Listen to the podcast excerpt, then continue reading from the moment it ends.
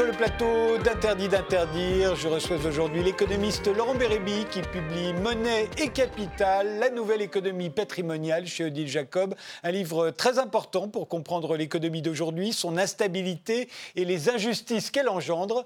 Et la star du violoncelle, Astrid Cyranossian, qui sera en concert à la Philharmonie de Paris le 1er décembre pour son album Dire Mademoiselle, en hommage à Nadia Boulanger, une femme extraordinaire, méconnue en France, aux États-Unis, car elle fut euh, la professeure euh, d'Igor Stravinsky, de Philippe Glass, d'Astor Piazzolla, de Michel Legrand, de Quincy Jones, Astrid euh, Cyranossian, qui joue également en soliste sur deux autres disques, l'un consacré à Saint-Saëns, l'autre à Pierre Boulez. Et l'on commence comme d'habitude par les images que vous avez choisies pour illustrer notre époque. Vous en avez choisi deux, Astrid Oui. Alors vous allez nous les expliquer. Pourquoi celles-ci dès qu'elles vont apparaître Oui, alors euh, j'ai été voilà, vraiment frappée par ces deux images côte à côte, puisque celle du haut, c'est une, euh, une, image captée d'une vidéo euh, où on voit un vieil homme se faire torturer. C'est un vieil homme arménien qui se fait torturer donc par des soldats azéris. C'est eux-mêmes qui ont filmé cette vidéo et qui l'ont partagée sur TikTok. Et celle d'en bas. C'était donc pendant la guerre récente Karabakh Oui, c'était l'année dernière pendant la guerre. Et puis euh, celle d'en bas, c'est un orphelin du génocide euh, de 1915. Donc voilà, d'avoir vu ces deux photos en parallèle, c'était très poignant parce qu'en 1915, l'Azerbaïdjan n'existait même pas et les Arméniens étaient chassés de l'Empire ottoman. Et euh, en 2020, un, vieux monsieur, quand même très âgé et, puis handicapé, se fait maltraiter sur les réseaux sociaux euh, voilà, au regard de tous. Donc c'est vraiment le parallèle m'avait choqué et puis c'est assez effroyable. Voilà. Cyrano c'est arménien. C'est d'origine arménienne, oui. Laurent Beribi, votre image à vous? Alors j'en ai choisi deux. Deux, également, oui. Oui. La première, c'est euh, voilà, c'est une représentation du patrimoine. Euh, sachant que lorsqu'on voit cette représentation, on a quelque chose de plutôt figé, alors que le patrimoine, euh, a en sous-jacent euh, la dimension de dégager le bien-être pour celui qui le détient. Par exemple, lorsque vous détenez votre résidence principale, bah, il y a un bien-être matériel pour vous, évidemment. les, sacs de dollars représentent plutôt les actifs financiers. Ces actifs financiers, par les revenus qu'ils génèrent, ça dégage aussi pour celui qui les détient du bien-être. En revanche, il y a une partie qui est la monnaie, qui ne dégage aucun bien-être sur le moment. Donc ça, c'est la première image. Deuxième image. Et la deuxième image, et là aussi c'est la dimension qui est fondamentale du patrimoine, c'est qu'en fait le patrimoine, euh, il y a une dimension de transmission. Et finalement la vie ne prend véritablement de sens lorsqu'on prend en compte cette dimension de transmission. Alors ici il y a notamment euh, la, dimension de transmission en ce qui concerne un héritage par exemple, sur euh, la maison d'un deux parents, mais il y a aussi la dimension de transmission en ce qui concerne le capital terre. Et donc ça, c'est excessivement important pour redonner du sens finalement à l'économie.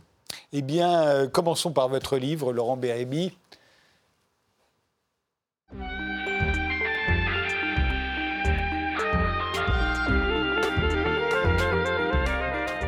Publiez donc chez Odile Jacob Monnaie et Capital, la nouvelle économie patrimoniale. Euh, alors pour bien comprendre ce que vous allez nous expliquer, il faut commencer par décrire ce que vous appelez le paradoxe de la pauvreté dans l'abondance qui caractérise notre économie depuis la fin, du siècle dernier. Les banques centrales, expliquez-vous, alimentent le système de manière infinie en nouvelles monnaies. Oui. C'est ça la vraie caractéristique, si j'ai bien compris. De la politique économique actuelle, oui. Alors cette caractéristique, elle est... Euh, elle, a finalement un fondement qui peut paraître un peu euh, euh, décalé par rapport à tout ce qu'on a connu auparavant. Puisqu'auparavant, lorsque la Banque centrale alimentait de manière infinie euh, l'économie, ça faisait de l'inflation. Mmh. Et donc, c'était quelque chose qu'elle devait combattre absolument. L'inflation, on s'en souvient pas tous, mais les prix montaient. Montaient, les prix montaient, les salaires montaient aussi, et finalement, l'ensemble des prix montaient. Et finalement, la Banque centrale combattait justement cet excès de monnaie. Aujourd'hui, c'est le paradoxe actuel du côté des banques centrales, c'est qu'on a en face de soi un excès de monnaie qui est généré par les banques centrales. Alors la raison, euh, euh, et la question qu'on peut se poser, c'est pour quelle raison? Pourquoi le font-elles d'abord? Exactement. Est-ce que c'est pour combattre les crises, pour, euh, pour combattre les dépressions C'est en fait, de manière fondamentale, c'est ça. C'est-à-dire qu'elles ont le sentiment que si les marchés financiers baissaient de manière importante, que ces cracks vont générer des dépressions. Et donc, pour éviter justement ces dépressions, on soutient les actifs financiers par cette politique monétaire qu'on qualifie de quantitative, c'est-à-dire par l'injection directe de monnaie sur les marchés financiers par les banques centrales. Quantitatif aussi, on emploie ce mot pour ne pas dire qualitatif, justement. À croire qu'au que, au fond, c'est une espèce d'injection aveugle. Exactement, c'est une espèce d'injection aveugle. Et finalement, c'est une injection qui, euh, euh, par rapport à la création monétaire, parce que qui veut dire création monétaire veut dire aussi normalement crédit.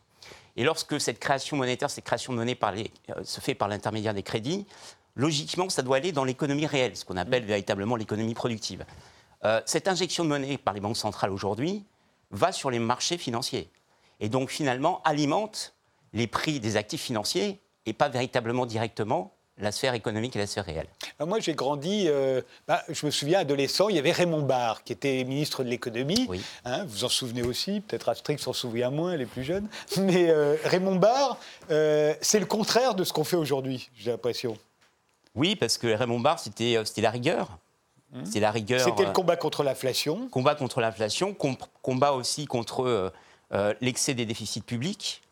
Euh, et donc finalement, euh, la, politique économique qu'on avait à cette époque, la fin des années 70 et début des années 80, c'était véritablement une politique de rigueur, de rigueur économique pour euh, créer finalement un environnement favorable à la création de richesses par l'entreprise. Hmm. C'était ça euh, la politique et, économique. Et jamais il serait venu à l'idée d'injecter de, de, de, la monnaie parce que ça aurait encore accentué l'inflation, justement. Non, justement, et, parce, exactement, et surtout, euh, on ne serait pas finalement dans un état d'esprit qui euh, chercherait absolument à éviter que le prix des actifs baisse, parce que finalement, c'est ce filet de sécurité qu'on déploie n'est absolument pas libéral puisque concrètement, vous encouragez la hausse du prix des actifs financiers, bien au-delà de ce qu'on qualifie de, des prix fondamentaux, c'est-à-dire des prix qui correspondent véritablement à leur valeur euh, réelle. Et donc, finalement, vous empêchez la liberté euh, du marché à ajuster, à s'ajuster correctement, c'est-à-dire à, à, aboutir finalement au prix normal. Et ça, c'est absolument pas libéral comme politique. Au fond, euh, l'injection massive euh, de nouvelles monnaies euh, dans l'économie, ça favorise, un, dites-vous, les bulles. Oui, les bulles financières, les bulles spéculatives. C'est vrai qu'on en a eu beaucoup, la bulle technologique, voilà, exactement. La, bulle immobilière, voilà. sans dire. exactement. Et, ça, c'est dès l'instant que vous avez injecté massivement de l'argent comme ça, de façon quantitative, il vient se nicher. il y a eu la bulle de l'art contemporain aussi, oui, on s'en souvient. Exactement. il y a toujours d'ailleurs. Mais, et, au-delà de ça, finalement, on est dans un, et on va l'aborder, mais aussi on est dans un nouveau régime économique qui ne correspond plus finalement au régime économique qu'on avait des années 70 à 90. C'est pour ça que tout le monde est perdu aujourd'hui. Voilà, exactement. Et un régime économique où finalement c'est euh, une économie de bulle sans inflation. Et euh, indépendamment de ce, que fait, de ce que font les banques centrales aujourd'hui. Et ces bulles, euh, comme vous l'avez dit, on a eu la bulle Internet à la fin du XXe siècle. On a eu ensuite la bulle immobilière, notamment aux États-Unis lors de la crise Qui a donné la, crise des, des subprimes. subprimes, exactement. Et là maintenant, on a une bulle ou des bulles qui concernent à la fois les marchés financiers, qui concernent à la fois les marchés immobiliers, parce que là aussi, on a de nouveau une explosion des prix immobiliers, notamment aux États-Unis, mais pas seulement. Et finalement, cette politique euh, monétaire ne fait qu'alimenter cette instabilité financière. la photo qu'on a, euh, qui est derrière vous, là, on voit un très beau quartier parisien. Euh, la valeur de tous ces actifs a considérablement augmenté depuis 25 ans. Énormément. Je veux dire, par exemple, si on prend uniquement euh, le cas de la France, je ne vais même pas parler des cas des États-Unis, c'est absolument hallucinant, mais le cas de la France. En fait, on a une richesse patrimoniale de la France qui est l'équivalent de 9 fois, 9 fois le PIB, quasiment. Donc c'est considérable. Oui, c'est-à-dire par rapport à, ce qu'on fabrique comme nouvelle richesse chaque, année, c'est rien par rapport à, l'énorme richesse sur laquelle on est assis. Exactement. Et idem aux États-Unis. Et alors, parallèlement à ça, il y a une distribution euh, du patrimoine. Ah, qui est très injuste, mais on va, on va y venir. Mais euh, à part, à part le fait que ça, ça, engendre des bulles, ça fait aussi exploser la dette publique. S'il y a une telle dette publique, c'est parce que les taux d'intérêt sont bas. Et pourquoi les taux d'intérêt sont bas? C'est justement c'est une façon d'injecter de l'argent. Oui, et, mais les taux d'intérêt sont bas parce que justement on essaye de colmater euh, l'appauvrissement de la classe moyenne par des aides qui au début sont transitoires mais qui deviennent par la suite pérennes. Et donc finalement, vous accroissez considérablement les dépenses publiques. Alors vous êtes, en contrepartie de ça, vous êtes obligé de faire des efforts quelque part pour limiter justement cet accroissement des dépenses publiques. Mais en même temps, comme on ne peut pas accroître les, recettes indéfiniment, eh ben on creuse le déficit public. Vous voulez dire qu'en fait, on creuse le déficit public, par exemple, pour payer un peu mieux les infirmières, parce que les infirmières râlent d'autant plus qu'elles voient le patrimoine immobilier des plus riches euh, grossir Alors, il y a, euh, finalement, il y a, une véritable problématique de la valeur travail aujourd'hui. C'est-à-dire que dans le, nouveau régime dans lequel on est, euh, le travail n'a pas ce à quoi il a droit. Alors je vais être, euh, mmh. essayer d'être synthétique et tout le monde en a un peu l'impression de toute façon. Voilà, l'impression qu'il vaut mieux avoir du capital que de travailler. Exactement. mais et, au-delà de ça, finalement, pourquoi on a, on a cette impression-là, c'est que euh, alors il y a une dimension qui est fondamentale dans le libéralisme et qui est euh, souvent sous-entendue, mal explicitée, c'est la dimension d'équité. C'est-à-dire que le libéralisme, par la, la libre force des marchés, on va dire, fait que chacun capte ce à quoi il a contribué dans la communauté. Euh, à quoi il a contribué sous forme de bien-être matériel, on va dire. C'est inégalitaire, mais au fond, c'est juste. Exactement. Du point de vue des libéraux. Exactement. Si vous contribuez à hauteur de 10 euh, pour le bien-être de la communauté, vous avez 10. Si vous contribuez à hauteur de 100, vous avez 100. Si vous avez contribué à 0, vous avez 0. Ça, c'est le libéralisme. Dans le nouveau régime actuel dans lequel on est aujourd'hui, que je qualifie de non classique justement dans le livre, euh, eh bien, cette dimension d'équité a disparu. Donc finalement, le travail n'a plus ce à quoi il aurait dû avoir euh, droit d'avoir. D'accord. Voilà. On, y reviendra parce que c'est important. Autre. Euh, mais alors, la question qu'on se dit, c'est quand on voit tout cet argent qui est déversé dans l'économie, on se dit, au fond, ça devrait nous enrichir. Oui. Nous enrichir tous. C'est-à-dire qu'on devrait être plus riche qu'on ne l'était il y a 25 ans. Oui. Est-ce qu'on l'est? Alors, fondamentalement, on l'est. Euh, maintenant, de manière artificielle, on l'est beaucoup trop compte tenu de cette euh, monnaie qui est injectée euh, sur les marchés financiers. Et puis, mais encore une fois, cette, cette richesse est trop inégalement répartie. Et donc finalement, cette, cette hausse de la richesse, cet enrichissement, aujourd'hui, profite à une, véritablement à une minorité. Vous euh, dites à, ceux qui ont le plus de patrimoine, non seulement elles bénéficient davantage à ceux qui ont du patrimoine qu'à ceux qui travaillent, y compris ceux qui gagnent très bien leur vie en travaillant. Ça ne suffit pas. Oui, hein. Il vaut mieux avoir du patrimoine que même être très très bien payé. Exactement. Euh, et, et, surtout, ceux qui en profitent le plus, c'est ceux qui ont beaucoup de beaucoup patrimoine. de patrimoine automatiquement, parce que vous encouragez finalement la hausse du prix des actifs. Finalement, vous créez un aléa moral. Euh, lorsque vous établissez ce filet de sécurité à la baisse du prix des actifs.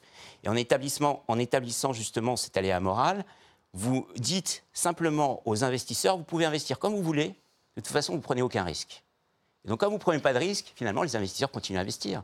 Mmh. Et comme en continuant à investir, le prix des actifs monte beaucoup, énormément, énormément, bien au-delà des fondamentaux. Et ceci profite d'abord à ceux qui ont un patrimoine, évidemment à ceux qui ont un haut patrimoine, et euh, absolument pas à ceux qui n'ont pas de patrimoine. Et je dirais même plus, c'est-à-dire que du point de vue du bien-être qu'on a vu tout à l'heure sur la photo, euh, finalement, euh, vous encouragez les bulles immobilières. Ces bulles immobilières écartent de plus en plus la classe moyenne de l'accession à la propriété. Oui, non seulement, euh, même si je gagne très très bien ma vie, j'ai aucune chance, de, quasiment aucune chance de pouvoir m'acheter l'appartement qui est derrière vous, euh, mais pire encore, si je suis propriétaire de l'immeuble qui est derrière vous, ça vaut mieux que d'avoir une entreprise qui marche très très bien. Absolument. Ça vous rapporte plus, c'est plus tranquille, sans, risque. C'est ça, c'est ça, c'est ça. C'est le contraire du libéralisme, c'est même le contraire du capitalisme. Exactement. Finalement, la finance casino, euh, comme on peut le qualifier, euh, mais aussi la, rente, finalement, sont euh, l'antithèse du libéralisme et l'antithèse de l'entrepreneuriat. Mmh. Et donc, ça, ça pose énormément de questions, parce que si le, système continue à dériver comme ça, ça veut dire qu'il n'y aura plus de création de richesse par l'entreprise. C'est déjà un peu le cas. Voilà, il y en a de moins en moins de toutes les manières. Moins en moins. La croissance est très faible. Voilà, la croissance a été excessivement faible euh, sur, on va dire, la dernière décennie, puisque en fait, la, dans les pays développés. Hein. Euh, en fait, cette croissance, lorsqu'on prend le PIB par tête, c'est-à-dire la richesse qui est dégagée par, par, par habitant, euh, eh bien, si on prend l'exemple de la France, on était sur la dernière décennie euh, avant la, crise due à la pandémie, on était sur un rythme de 0,5% de croissance par an, alors que si on était, si je regarde finalement les années 70-80, on était sur des rythmes de 2,5 à 2%. Donc on est dans une dynamique de création de richesse qui est très faible. Et cette faiblesse importante, euh, finalement, de cette création de richesse, est une conséquence de ce qu'on observe sur, euh, sur les actifs aujourd'hui.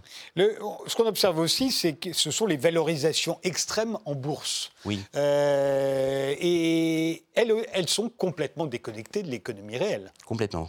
Ça n'a strictement rien, à voir. La capitalisation d'Apple, d'Amazon, euh, de Microsoft, mhm. c'est-à-dire plus de 1500 milliards mhm. Mhm. de dollars. Personne, aucune entreprise n'était arrivée à là. Ça n'a aucun sens. Ça n'a strictement aucun sens économique.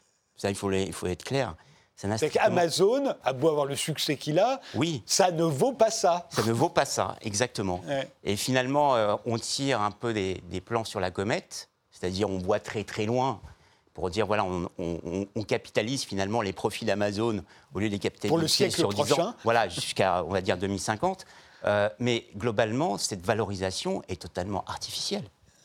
Et ce qui fait l'artifice de cette valorisation, encore une fois, c'est non seulement le régime nouveau économique dans lequel on est, mais aussi les banques centrales c'est le fait qu'elles injectent massivement de l'argent. Si les banques centrales n'injectaient pas massivement de l'argent, euh, Apple ne serait vraisemblablement pas l'entreprise la, mieux capitalisée de l'histoire.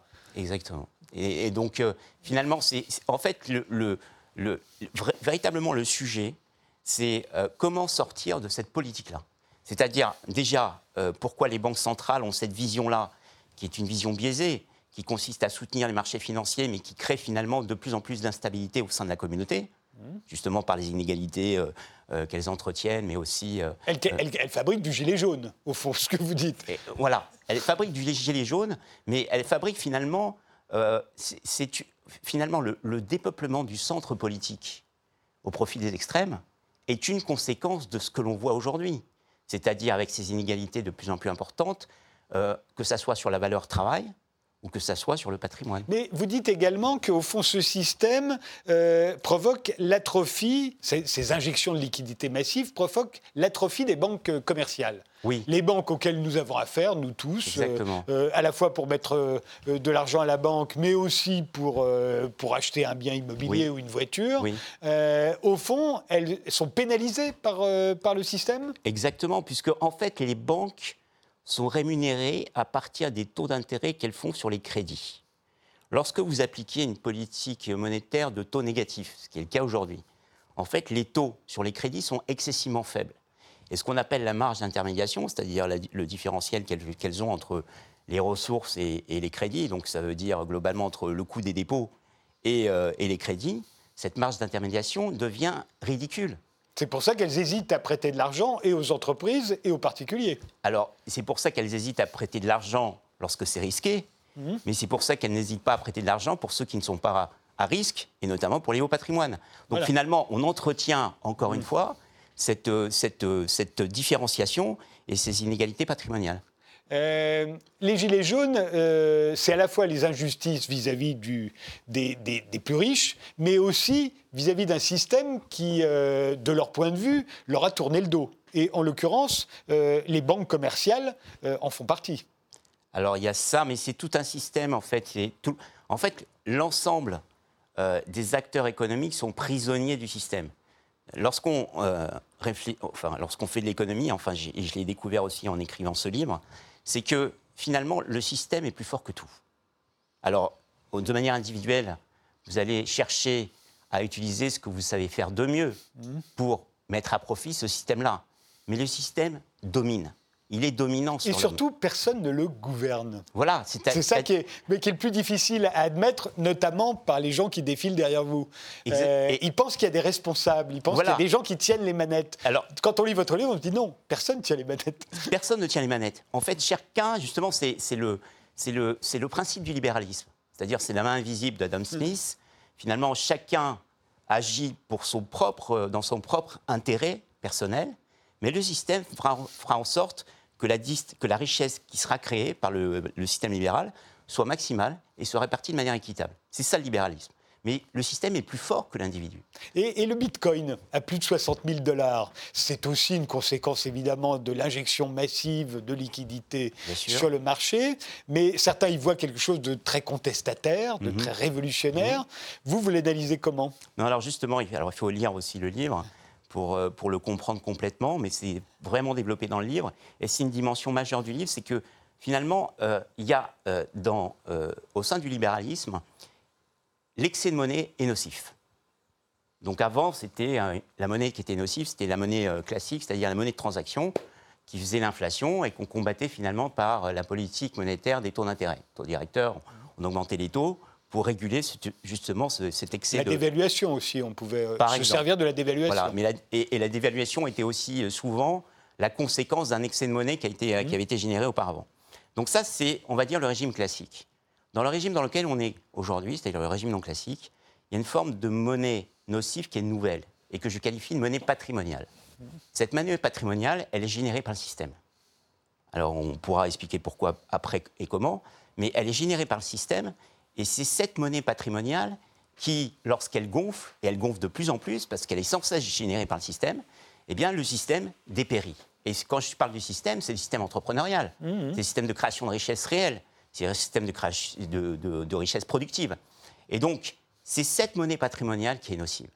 Et cette monnaie patrimoniale, on la retrouve notamment sous des formes de monnaie. Alors avant, il n'y avait que l'or.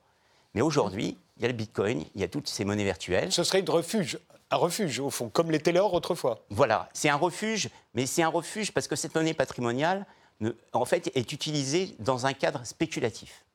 C'est-à-dire que finalement, elle n'est pas destinée à, être réinjectée directement dans l'économie réelle. Elle est peut-être utilisée, et c'est sa seule utilisation possible, c'est pour la spéculation. Et donc la spéculation, c'est toute forme d'actifs, et notamment euh, ces, nouvelles formes de monnaie. Au fond, euh, de spéculer sur l'argent aujourd'hui, c'est plus rentable que de que d'investir dans, dans, une entreprise, Exactement. dans l'économie réelle. Voilà, et c'est comme ça qu'on euh, pénalise finalement l'investissement dans les entreprises. C'est comme ça qu'on pénalise l'entreprise et c'est comme ça qu'on pénalise la création de richesse. Est-ce qu'il est clair, Astrid? Tout à fait. non, non, c'est très clair. C'est vrai que ça paraît très complexe, mais non, c'est bien expliqué. Et euh, à partir de là, le, votre livre, vous nous expliquez ce que c'est que la nouvelle économie patrimoniale. Euh, alors, on va avoir une pause, mais on a trois minutes. Euh, pourquoi la nouvelle économie patrimoniale, d'abord? Alors, pourquoi la nouvelle économie patrimoniale? Déjà, il faut définir ce qu'est le sens, le sens du mot économie. Moi, je l'ai découvert aussi en, écrivant ce livre-là, parce que c'est quelque chose qu'on enfin, on ne se pose pas la question. C'est quoi l'économie? En fait, l'économie, ça vient de deux mots grecs, oikos et nomos. Oikos, ça veut, dire la maison.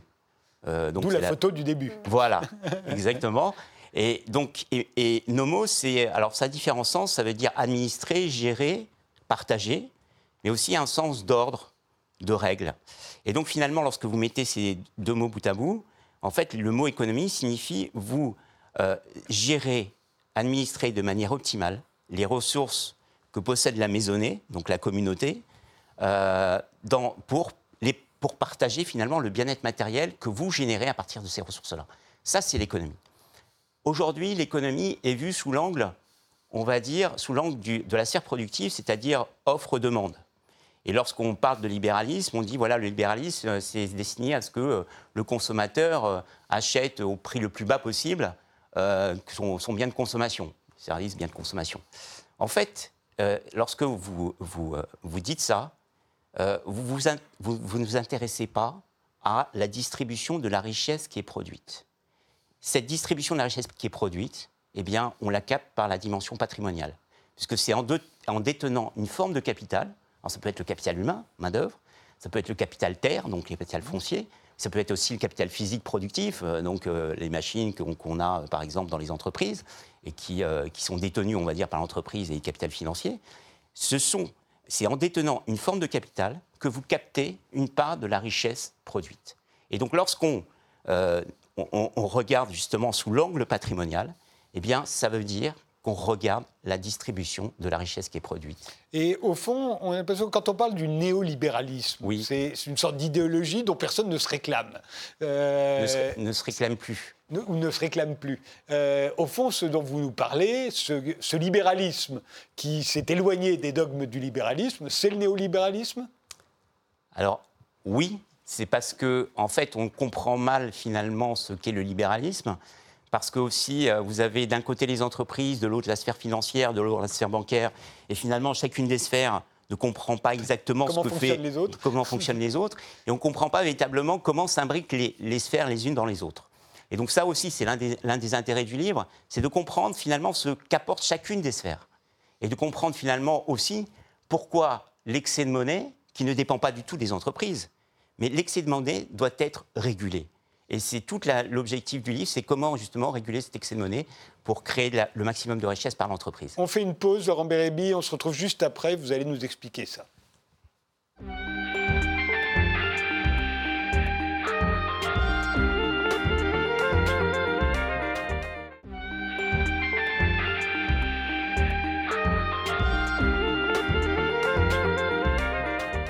Nous sommes toujours avec la violoncelliste Astrid Cyranossian. On va parler dans quelques minutes euh, de ses disques et de son concert à la Philharmonie. Et l'économiste euh, Laurent Bérébi euh, pour son livre Monnaie et capital, la nouvelle économie patrimoniale. C'est justement cette économie patrimoniale que vous, êtes, vous allez pouvoir nous expliquer tout de suite. Vous l'avez dit, l'économie classique est basée sur la loi de l'offre et de la demande. Oui. D'accord Elle confine donc l'économie à la sphère réelle productive. Voilà. Vous dites qu'à cette sphère productive, il faut ajouter la sphère monétaire, les banques, et la sphère financière, les marchés financiers. Exactement. Sinon, on ne comprend rien. Sinon, on n'arrive pas à tout comprendre. ouais. Et, si- et sinon, on a une vision, une vision bi- biaisée du fonctionnement économique. Par exemple, si vous vous intéressez euh, justement à la sphère réelle, vous, avez, vous avez le sentiment que toute l'instabilité est due à la sphère réelle. Ah non, l'instabilité, elle peut être, euh, elle a comme origine beaucoup, pour beaucoup, à la fois la sphère bancaire et à la fois la sphère financière. Donc en fait, on se prive d'une grille et d'une clé de compréhension du fonctionnement économique. Et Mais ça paraît une évidence. Quand on, je vous lis, Oui, je bah, me dis, oui. bah oui, c'est évident que Voilà. à côté de la sphère euh, des entreprises, de l'économie réelle, il y a évidemment une sphère bancaire et Voilà. une sphère des marchés financiers. On n'arrête pas d'en parler tout le temps. Exactement. Mais, mais on a le sentiment, encore une fois, l'approche qui est adoptée aujourd'hui, c'est que finalement, la sphère réelle, si on euh, doit, euh, c'est elle qui doit générer l'instabilité. Et donc, si on peut pas, s'il n'y a pas d'instabilité qu'on voit au sein de la sphère réelle, finalement, c'est pas la peine de la combattre. Exemple aujourd'hui, avant l'instabilité euh, qui, qui était générée dans la sphère réelle, elle se voyait, elle se lisait par l'inflation. Donc on disait, ouais, il y a- il y a une instabilité dans la sphère réelle qui est en train de créer, donc il faut combattre justement euh, cette inflation et donc cet excès de monnaie. Aujourd'hui, il n'y a pas d'inflation. Et donc finalement, on se dit, bah, ça a- commence un peu. ça commence un peu. Ouais, et- et- on, on pourra revenir. Mais pendant, on va dire, pendant les, les 20 dernières années, il n'y a jamais eu d'inflation. Et donc on se dit, finalement, comme il n'y a pas d'inflation, bah, il n'y a rien à combattre dans la sphère réelle, elle est magnifique. D'où la, la génération aussi de, de richesses extraordinaires sur les marchés financiers, en se disant, tout est bien. Tout va très bien, tout va pour le mieux. Il y a l'abondance. Il y a l'abondance. Et l'abondance qui est ordonnée, parce qu'il n'y a pas d'inflation. Ça n'empêche que s'il y a justement, et c'est décrit dans le livre aussi comment, il y a un phénomène qui se passe qui fait que il y a, euh, euh, cette monnaie patrimoniale, lorsqu'elle est générée, en fait, elle se retire de la sphère réelle, puisqu'elle n'est pas réintroduite euh, dans la sphère réelle. Quand j'achète un immeuble, c'est autant d'argent que je ne mettrais pas dans une entreprise. Oui, si, l'immeuble, il n'a pas été, euh, si c'est pas un immeuble qui vient d'être construit. Oui, bien sûr. Voilà. J'achète un vieil immeuble. Voilà. Celui-là, quoi. Exactement. Et donc finalement, cette, euh, cette, euh, cette monnaie, elle est destinée à faire gonfler le prix des actifs. Et en faisant euh, gonfler le prix des actifs, eh ben, vous créez davantage de demandes, puisqu'il y a un effet de richesse aussi.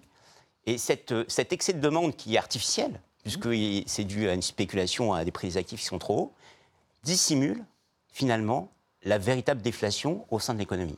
Et donc, euh, l'un dans l'autre, vous n'avez pas d'inflation, vous avez le sentiment qu'il n'y a pas d'inflation, que tout va pour le mieux, alors que ce n'est pas le cas.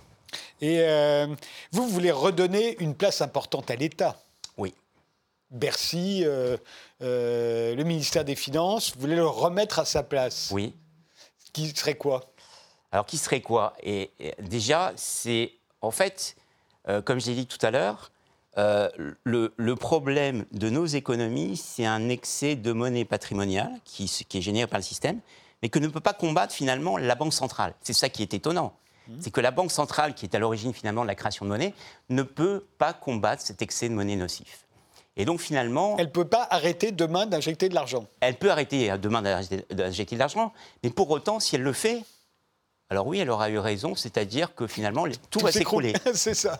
Tout va s'écrouler, et donc finalement, on a le sentiment qu'elle est prise au piège. Mais elle est prise au piège finalement euh, d'une carence euh, de théorie économique, et d'une carence finalement de compréhension de ce qui se passe véritablement au sein du système. D'où votre livre, voilà. qui est une théorie qui est le début d'une théorie. Voilà, exactement. Et qui est le début d'une théorie, mais d'une théorie, on va dire, euh, qui, euh, qui ne cherche pas à se couper, euh, à être une fracture par rapport à tout ce qu'on connaît jusqu'à présent. C'est-à-dire que finalement, la suite, qui est déjà écrite, c'est l'ensemble, c'est une théorie générale qui intègre toutes les théories que l'on connaît aujourd'hui, que ce soit la théorie classique, la théorie keynésienne, Marx et, euh, le nouveau régime. J'ai hâte de le lire, mais restons sur le premier volume pour l'instant. Voilà, restons sur le premier volume. Et donc finalement, euh, si ce n'est pas la Banque centrale qui peut euh, contrôler justement cet excès de monnaie nocif, ça ne peut être que l'État. Alors l'État comment? C'est ça la question. En fait, L'État, alors, ce qui, est, ce qui est préconisé, et notamment, il, faut, il faudra aller jusqu'au troisième tome hein, pour, euh, pour, euh, pour le savoir. J'espère que l'économie ne se sera pas écroulée avant ça. voilà. Mais euh, ce qui est préconisé, en fait, mais, parce qu'il faut aller jusqu'au bout pour. il faut déjà aussi lire ce premier-là pour qu'il n'y ait pas de malentendu dans ce que je vais dire maintenant. Mais concrètement, il y a dans une, une un mode de régulation qu'on oublie trop souvent. Alors, Keynes a proposé justement euh, le mode de régulation par les dépenses publiques. Mais il l'a proposé dans un certain environnement, c'est-à-dire lorsqu'on est déjà en dépression. Lorsqu'on est en dépression, pour Keynes, finalement, ce n'est pas la politique monétaire qui peut relancer les choses, il n'y a que les, les dépenses publiques. Mais finalement, avant d'être en dépression, il y a tout ce qui se passe auparavant. Et justement, tout l'intérêt de ce livre, c'est de dire, mais on peut éviter une grosse crise. Parce que la crise, grosse, entre guillemets, elle sera d'autant plus grosse qu'on n'aura pas maîtrisé l'instabilité qui sera développée au sein du système économique et au sein de la communauté. Donc tout l'objectif, c'est de contrôler cette instabilité-là et donc de contrôler cette monnaie nocive.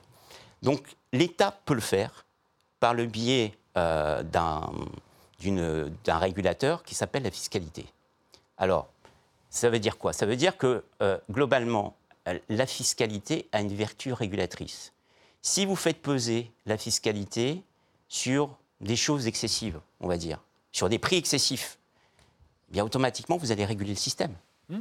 Voilà. Et, mais en même temps, il n'est pas question non plus de, d'imposer davantage d'impôts, on va dire, euh, pour, la, pour la France, par exemple, parce qu'on est déjà avec des taux de prélèvement obligatoires qui sont excessivement importants.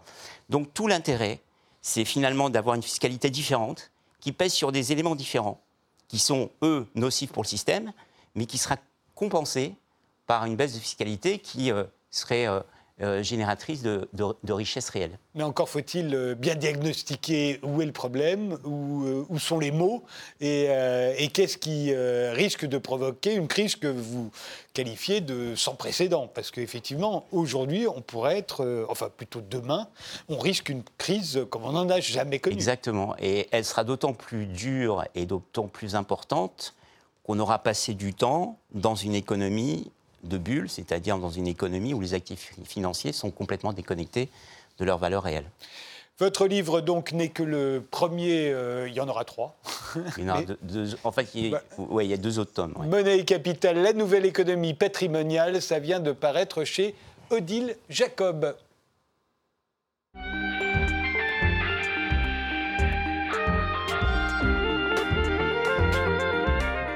Astrid euh, Cyranocian, vous êtes la petite étoile du violoncelle, comme on dit dans les journaux aujourd'hui. Vous aimez bien cette expression? Bien, Astrid veut dire petite étoile en arménien, donc ah, euh, ça ne me dérange pas. Votre euh, dernier disque, Dire Mademoiselle, en hommage à Nadia Boulanger, est un beau succès. Vous serez en concert à la Philharmonie de Paris le 1er décembre pour l'interpréter. alors, on va commencer par parler de ce disque-là, même si vous vous jouez sur deux autres dont on parlera après. Euh, il faut dire d'abord qui était Nadia Boulanger, morte en 1979 à 92 ans. Je le disais en introduction, elle est pratiquement méconnue en France, même si aux États-Unis, tout le monde la célèbre. Et alors pourquoi il la célèbre? Parce qu'elle a été un grand professeur, l'un des plus influents du XXe siècle. Euh, elle a contribué à former euh, des grands, et pas seulement dans la musique classique, hein, puisque aussi bien Philippe Glass, euh, Leonard Bernstein, Michel Legrand, Daniel Barenboim, Quincy Jones, Pierre-Henri Oulalo Chiffrin, le génial compositeur de Mission Impossible, le thème de Mission Impossible, sont tous passés à un moment ou à un autre. Et, jusqu'à Georges Gershwin qui lui a écrit qu'il voulait prendre des cours avec elle. Elle lui a dit que ce n'était pas la peine. Exactement, il avait déjà. Euh, il savait déjà très bien ce qu'il faisait, il n'avait rien lui apporter. Mais enfin, cette femme incroyable. Mm. Euh, alors d'abord, comment expliquez-vous qu'elle soit si peu connue en France? Alors j'expliquerai peut-être qu'elle a représenté pendant une certaine euh, euh, période tout ce qu'on voulait un petit peu effacer de la musique. Euh, elle était assez conservatrice, c'était une femme, peut-être. Elle, elle, a représenté un combo et puis elle n'a pas eu d'héritage, elle n'a pas eu d'enfant. sa petite sœur est décédée en 1918, donc voilà, disons que son patrimoine a été un petit peu dispersé, un peu oublié. Il y a une fondation qui, qui vraiment s'occupe de, de faire vivre l'œuvre de Nadia Boulanger et de Lily Boulanger également. Mais voilà, peut-être qu'il a, il y a eu des forces sur le côté euh, dans le milieu musical, culturel, qui, qui étaient bien contents qu'il ne fasse pas plus de bruit que ça finalement après bon, son décès. Aux États-Unis, en revanche, ils se souviennent très très bien d'elle. Qu'est-ce qu'elle a de si extraordinaire, à votre avis? Qu'est-ce qui fait que George Gershwin l'ait mm. écrit? Qu'est-ce qui fait que Quincy Jones veut venir, alors qu'il est déjà un jazzman très célèbre, il veut venir? On verra le cas de Quincy Jones euh, plus particulièrement quand on vous écoutera l'interpréter d'ailleurs. Mais, euh, mais qu'est-ce qui fait? Qu'ils veulent tous euh, jusqu'à Stravinsky, mm. ils veulent tous avoir affaire à Nadia Boulanger. Eh bien, Nadia Boulanger, c'était un peu une, une, tailleuse de diamants, disons, comment on peut le dire. Le, en musique, et je pense un peu ailleurs, le, talent, c'est un petit peu comme un diamant brut. Quand on est face à ce diamant brut, il faut un, autre diamant pour le tailler. Et Nadia Boulanger, c'était un petit peu ça. Elle a réussi à, à faire euh, briller et éclore n'importe quelle personnalité qui avait du talent et qui est venue entre ses mains. Elle ne cherchait pas du tout à formater tous les élèves à devenir des petits euh, forêts, des petits 500. Non, pas du tout. Elle partait du principe que chaque personnalité était vraiment euh, unique. C'est ce qu'on voit bien dans votre euh, disque d'ailleurs, puisque vous en interprétez un certain nombre. On va commencer par Philippe Glass. Philippe Glass, ben, on vous écoute. Vous êtes avec Nathaniel Elgouin au piano, avec qui vous serez sur la scène de la Philharmonie à Paris. Exactement, oui. Et on vous écoute interpréter du Philippe Glass, donc élève de Nadia Boulanger.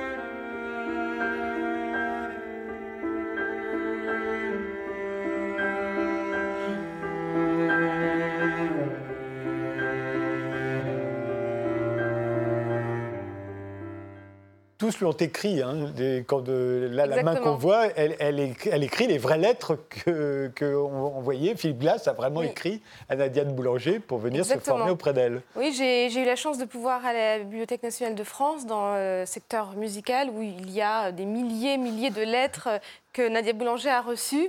Et donc, c'est un grand moment de bonheur de, pouvoir euh, voilà, lire. Euh, de différents élèves, mais pas que. Hein. Il y avait même un petit billet du général de Gaulle qui l'a remercié pour des concerts. Voilà, c'est un, lieu magnifique, la Bibliothèque nationale de France, et donc euh, on peut y découvrir vraiment des choses incroyables. Alors, autre exemple, Astor Piazzolla. Oui grand maître du tango, du tango moderne. Oui, euh, Astor Piazzolla, il écrit à Nadia Boulanger aussi. Alors oui, il lui écrit. D'ailleurs, il lui demande conseil bien après qu'il soit venu étudier avec elle, puisque grâce, à, grâce à elle, il est devenu quand même le maître du tango, ah alors qu'il n'était pas du tout destiné, lui, à écrire du tango quand il est arrivé. Puis elle lui a simplement demandé d'aller vers la musique qui coulait dans ses veines et la musique qui était la sienne et de ne pas chercher à être un autre compositeur que celui qu'il était et qu'il fallait révéler en lui.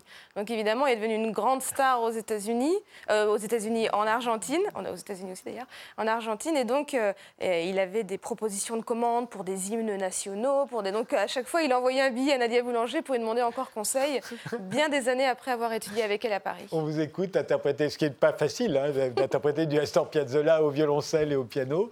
Euh, extrait. Música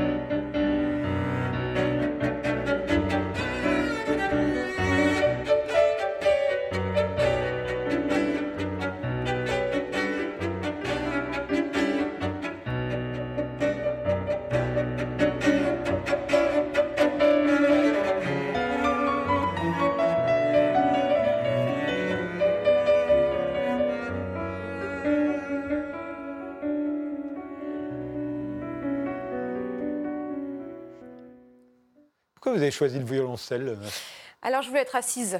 J'ai commencé avec le violon quand j'avais ma grande sœur. Par paresse alors Ouais, un petit peu. J'ai jamais regretté d'ailleurs, mais à 4 ans, j'ai demandé euh, d'être à mes parents un violon assise.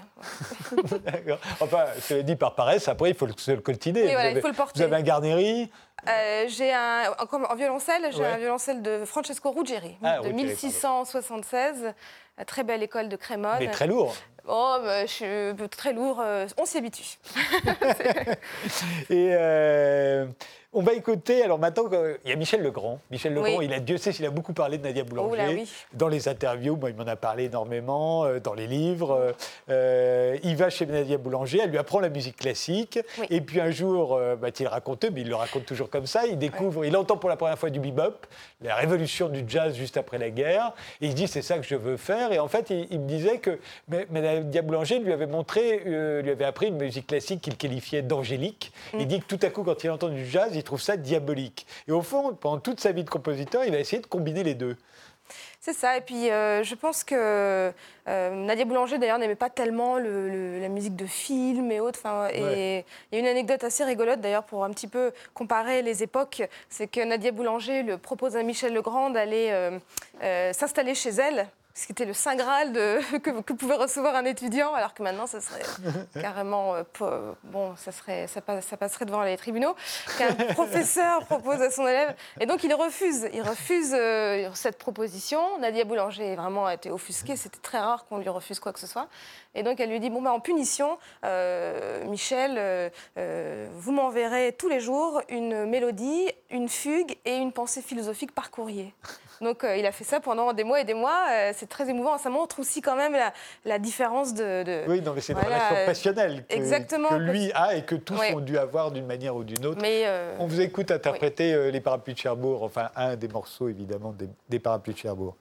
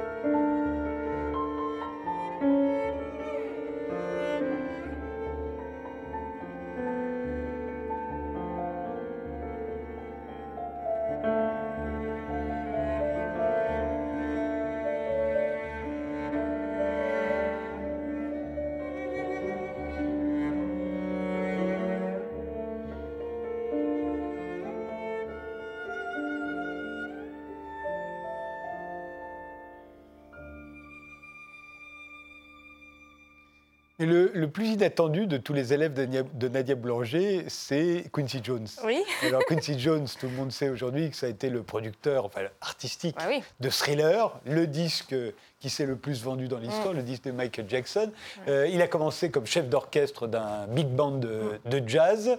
Euh, c'est un, des premiers noirs qui a réussi à faire de la musique, euh, de la bande originale à Hollywood. Oui. À l'époque, c'était très difficile. Je me dis, qu'est-ce qu'il est allé faire chez Nadia Boulanger? Parce qu'il était déjà une grande vedette quand il va chez Nadia Boulanger. Oui. Et en fait, il raconte, et il l'a dit, euh, et les Noirs ne pouvaient pas, on ne les laissait pas arranger les cordes. C'est ça, euh, il n'avait pas accès euh, aux classes de, euh, à l'université d'arrangeurs pour les. Et, et pour les même cordes. lui, il disait que il- quand il voulait arranger des cordes, on Mm. disait non, non, les Noirs, c'est pas votre truc, les cordes, les violons, tout ça, c'est pas votre truc. Oui. Euh, donc non. Et il décide d'aller chez Nadia Boulanger Et- oui. pour avoir le meilleur enseignement possible dans ce domaine. Et- été un peu une mère de substitution aussi pour euh, Quincy Jones, je pense. Et, et il était venu pour euh, quelques mois, il est resté quelques années. Et puis euh, voilà, elle lui a fait tout mais Jasmine, donc toujours aimé rester à Paris, de toute façon. Voilà, à l'époque, c'était en 1956 qu'il arrive à Paris. Voilà. Voilà, c'était. Et puis il a lié des liens d'amitié très forts euh, avec d'autres euh, élèves de Nadia Boulanger, avec qui, qui voilà, ce sont devenus des amis, des collègues. Voilà. C'est vrai que c'est inattendu. Quand euh, donc finalement entre Michael Jackson et Gabriel Fauré, euh, il n'y a pas grand-chose. Il y a Nadia Boulanger et Quincy Jones. ouais. On écoute euh, votre interprétation et c'est pas facile pour une violoncelliste classique de jouer. euh, euh, ben, c'est sous le bossa, à la fois de la soul et de la bossa. C'est un morceau Mm. euh, très célèbre de Quincy Jones, mais le premier Quincy Jones, le Quincy Jones euh, Jazzman, Jazz. euh, extrait.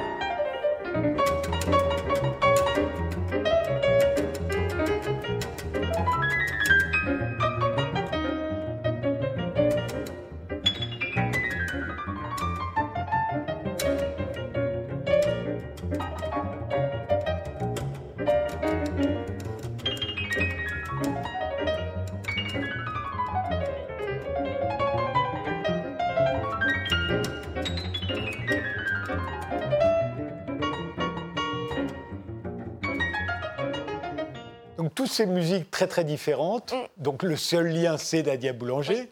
Et comme elle leur imposait rien, ils vous ont fait tous des musiques très différentes. Vous allez toutes les interpréter sur la scène de la Philharmonie euh, le 1er Voilà, décembre. c'est dans l'amphithéâtre de- du musée de la musique. Donc c'est en plus sur deux pianos de Nadia Boulanger. Il y aura une scénographie avec des objets de l'appartement qui était 36 rue Balu euh, de Nadia Boulanger. Donc voilà, ça va être. Mais c'est pas difficile, c'est la question que vous posez Laurent Bérébi pendant qu'on vous écoutait, euh, de passer d'un style à l'autre comme ça, il va falloir le faire. euh, Oui, alors en fait, euh, quand on est interprète, ce, que je trouve très intéressant, c'est vraiment d'essayer de, de se plonger dans l'univers euh, et d'essayer de, rendre euh, la musique qu'on interprète du mieux qu'on peut.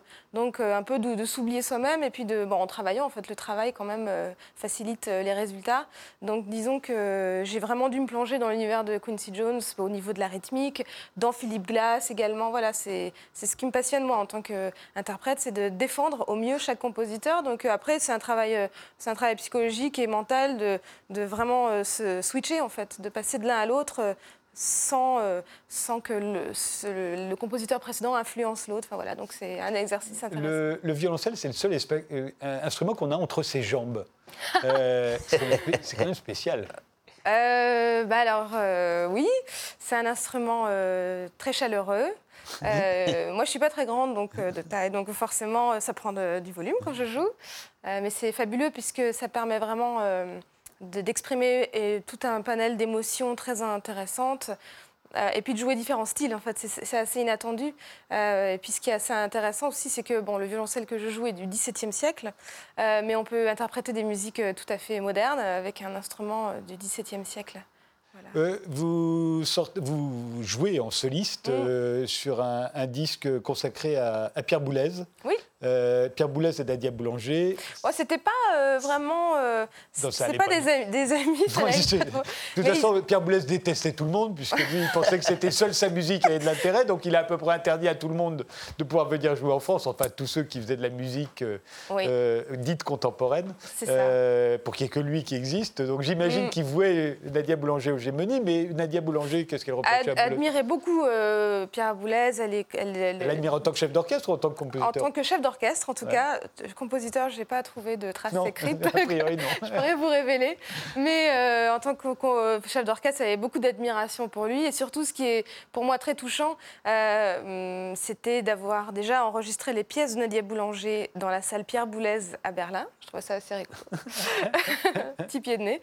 Et puis avec Daniel Barenboim, qui vraiment était, a eu tout au long de sa vie une donc élève de Nadia Boulanger, et interprète de Boulez. Voilà, et très grand ami de Pierre Boulez, vraiment. Donc c'est un lien émouvant pour moi, puisque euh, voilà, Daniel Barenboim vraiment fait ce lien et, euh, lui admirait et avait beaucoup d'affection pour les deux.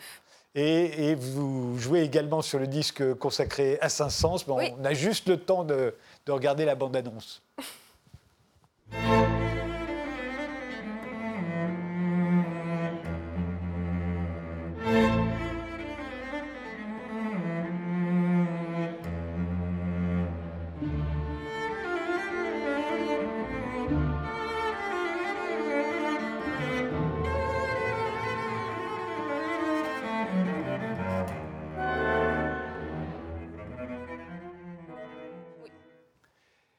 Eh bien voilà, euh, grosse actualité donc euh, bah, Ça reprend quand après euh, toute cette pause, toutes ces années, enfin tous ces mois où on ne peut pas. Vous avez joué du violoncelle pour vos voisins sur le balcon Oui, euh, alors pas sur le balcon, ah euh, mais euh, j'ai joué et puis je me suis reposée également. Ça a été une période en fait qui, avec du recul, je trouve a, pu faire du bien aussi pour la création artistique parce qu'on a pris le temps de, se reposer, de voir un peu le temps passer et puis de, surtout d'imaginer des projets qu'on est, que je suis très heureuse de présenter maintenant.